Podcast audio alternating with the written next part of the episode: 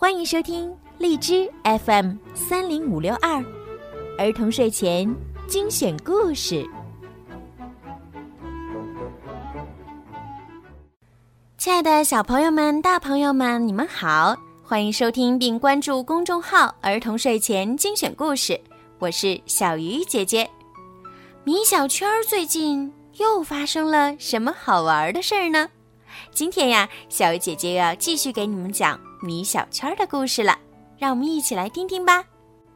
米小圈上学记之头脑风暴大赛。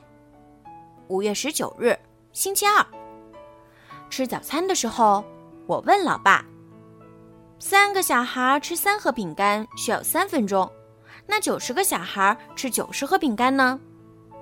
老爸马上抢答道：“九十分钟。”哈哈，真是笨老爸！怎么会是九十分钟呢？明明还是三分钟嘛，因为还是每人吃一盒呀。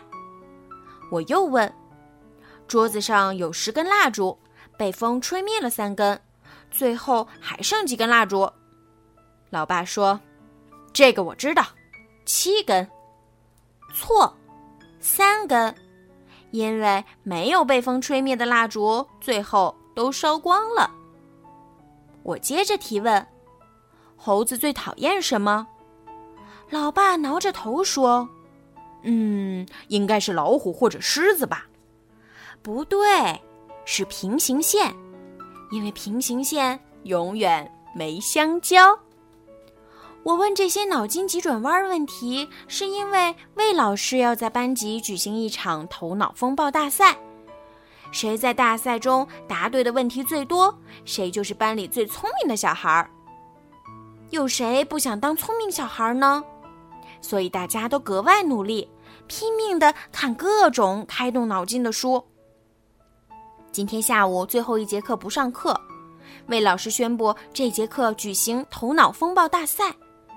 大赛之前，我发现了一件事儿：我的同桌李黎的头脑真的很聪明。我把我看到的最难的脑筋急转弯问题都拿出来考他，他居然都答对了。看来这次他又要出风头了，真是的。魏老师拿出一叠纸，上面密密麻麻写满了题。头脑风暴大赛正式开始。题目一：小明和小红是同学，他们住在同一条街上。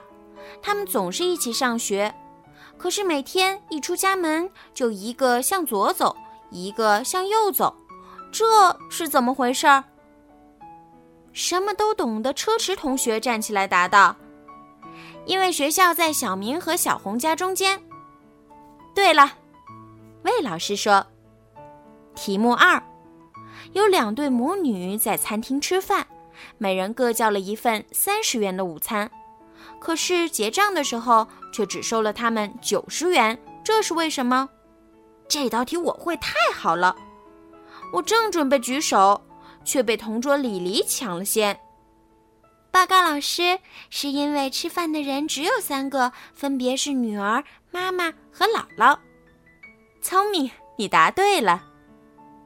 题目三：一位货车司机撞到骑摩托车的人。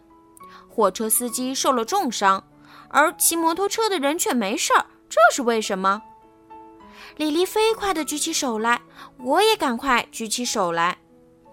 我喊道：“老师，我会！老师，我会！”可是这次，老师把机会给了张爽。